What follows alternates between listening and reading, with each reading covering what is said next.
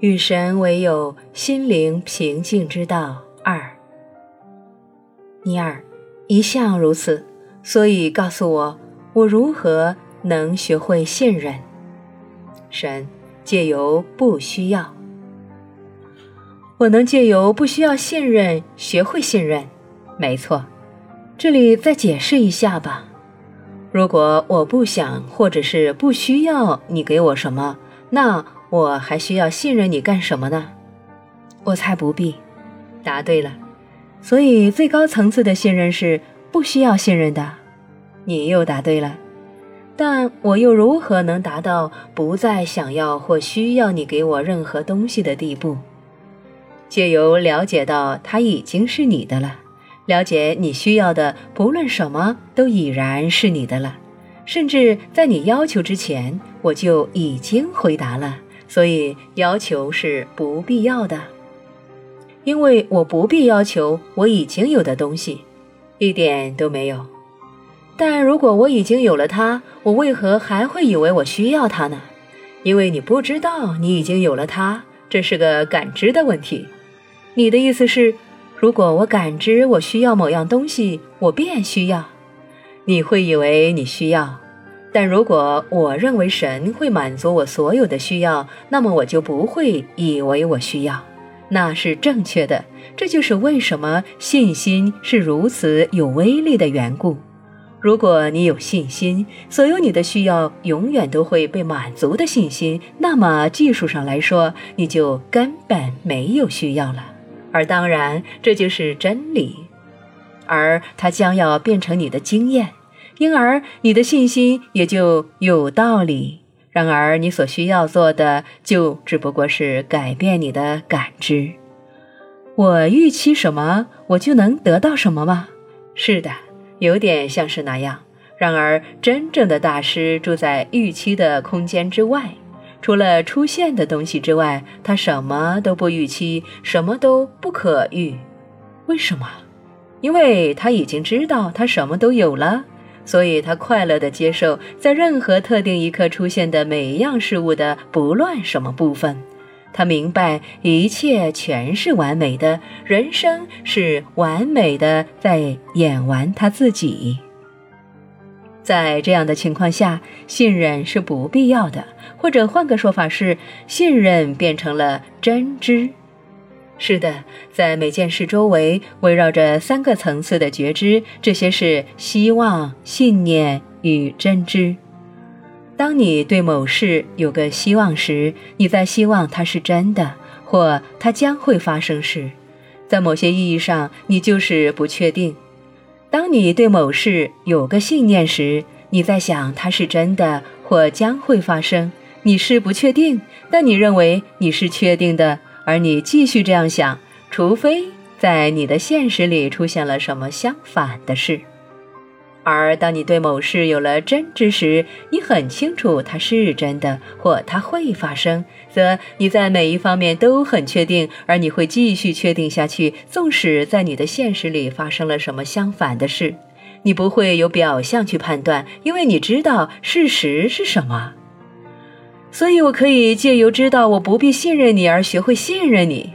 没错，你开始有了真知，完美的事将要发生了，并非某一特定的事将要发生，是完美的事将要发生，并不是你所偏爱的事将要发生，而是完美的那一件事将要发生。当你向着大师级前进时，这两者变成了一个。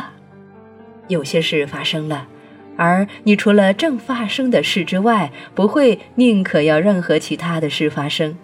你对正在发生的事的偏爱的本身，使得那事完美。这叫做放下而顺神，letting go and letting God。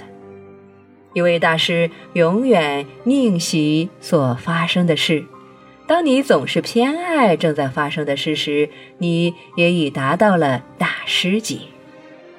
但但那不等于根本没有偏爱了吗？我以为你一直在说你的人生是由你对他的意图而展开。如果你没有偏好，这句话如何能成立呢？要有意图，但别有预期，并且绝不要有要求。别执着于一个特定的结果，甚至不要偏爱一个特定的结果。将你的执着提升成偏好，将你的偏好提升成接受，这是心灵平静之道，这是成大师之道。一位奇妙的老师与作家肯齐斯二世，在他一本书圣的书《达到更高意识》的手册里，正好谈到了这个观念。的确。在那本书里，他的有系统而确切的陈述是非常重要的，并且对许多人而言是石破天惊的。他讲到改变执着成偏好，他在自己的生活中必须学会如何做到那一点，因为他大部分时间都是坐在轮椅里，自胸部以下都动弹不得。如果他执着于更能四处走动，那他永远无法找到一个让自己快乐的方式。但他开始了悟到，快乐之源并非外在状况，无宁是我们选择如何去体验他们的内在来决定。这形成了他写作的核心。虽然他大多数的书都没有谈到他肉体上的挑战，所以当他受邀去演讲，人们看到他在轮椅里动弹不得时，往往震惊不已。他是怀着爱与生命之喜悦写作的，以至于人们以为他已经是拥有每样他想要的东西了。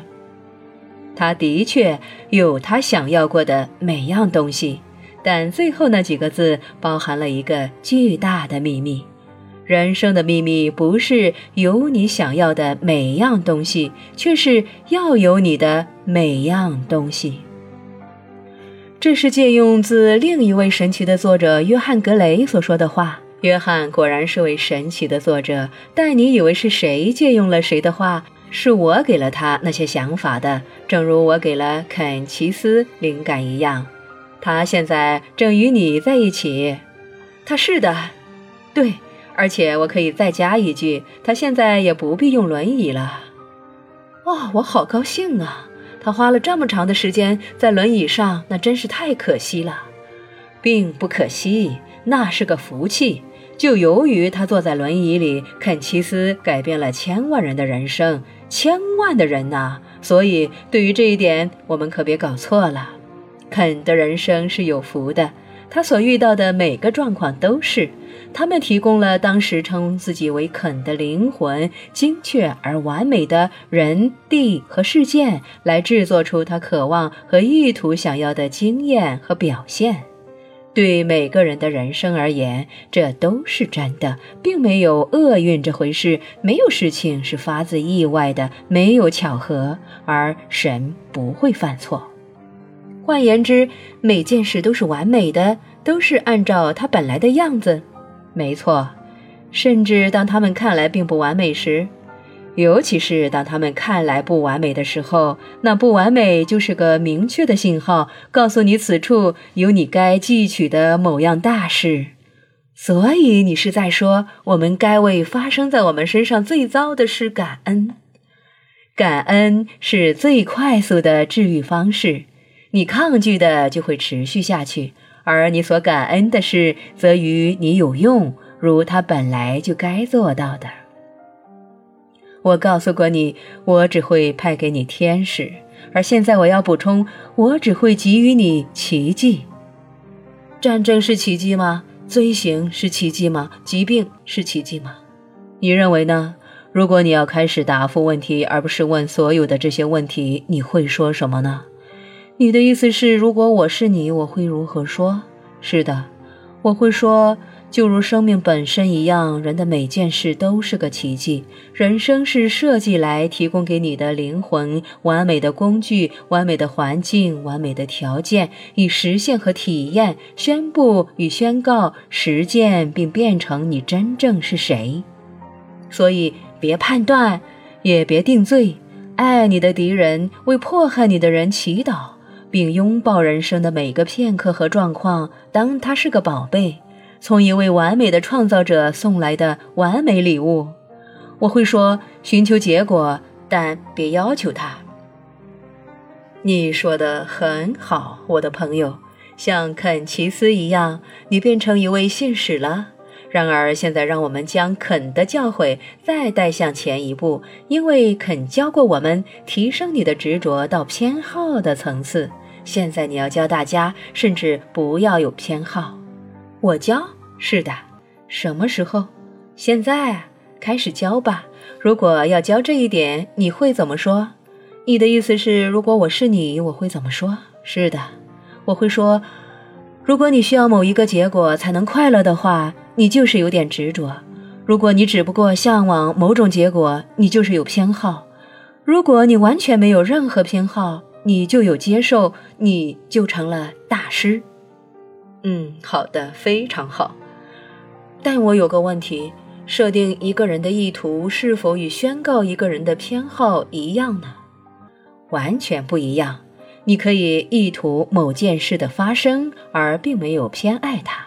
事实上，持有一个偏好，就是对宇宙宣告替代性的结果是可能的。神并不想象这种事，所以神绝没有偏好。你是说，实际上发生在地球上的每件事，神都意图它的发生吗？不然，它怎么可能发生呢？你是否以为有任何事情是能违反神的意志而发生的？当你这样说的时候，感觉上好像答案必然是不能。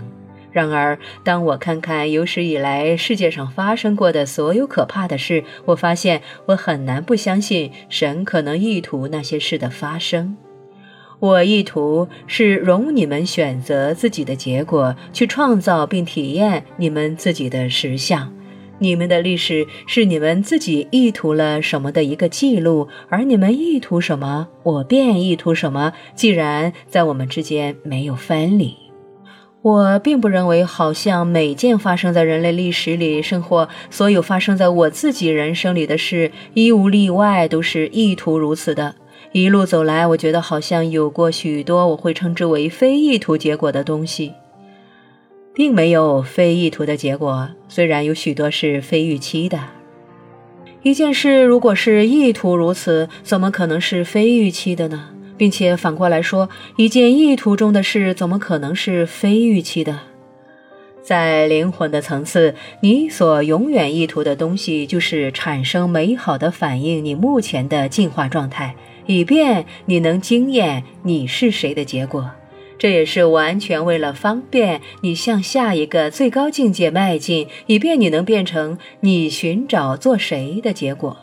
要记住，人生的目的是重新创造一个新的你，与你对你是谁所持的下一个最伟大憧憬之最恢宏版本。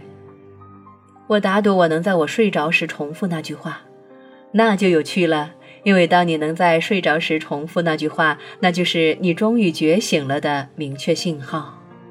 说的真灵巧，是个很棒的创意。所有的人生都是如此，我的朋友。所有的人生都是。所以，我们在此学到了什么？它让你记起了什么？我所意图的永远是正在发生的，而正在发生的却不一定总是我所预期的。这怎么可能？它发生在当你对你所意图的不是十分清楚的时候。你是指我以为我意图某一件事，而事实上我意图的却是另一件？一点都没错，在物质层面，你相信你在召唤一个特定的结果，但在灵魂层面，你却在找来另一个。我的妈呀，那真是令人发疯啊！如果我在我根本触及不到的意识层面创造我的实相，我又怎么可能知道我能期待什么呢？你不能，所以才会说你无法预期的过你的人生啊。那也是你为何被告知，在每个环境与情况面对任何结果，要看见其完美。你在与神对话里的确说了那两句话。